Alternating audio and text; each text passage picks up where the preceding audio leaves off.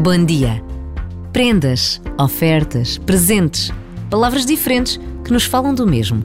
Encontrar algo para dar a alguém, sem nada pedir em troca de preferência. Este dar e receber marca o Natal e ainda bem que assim acontece. Mas o mundo pede-nos contenção e respeito pelos milhões de crianças que nada recebem, pela fome, pelos países em guerra que continuam a sobreviver em condições dramáticas.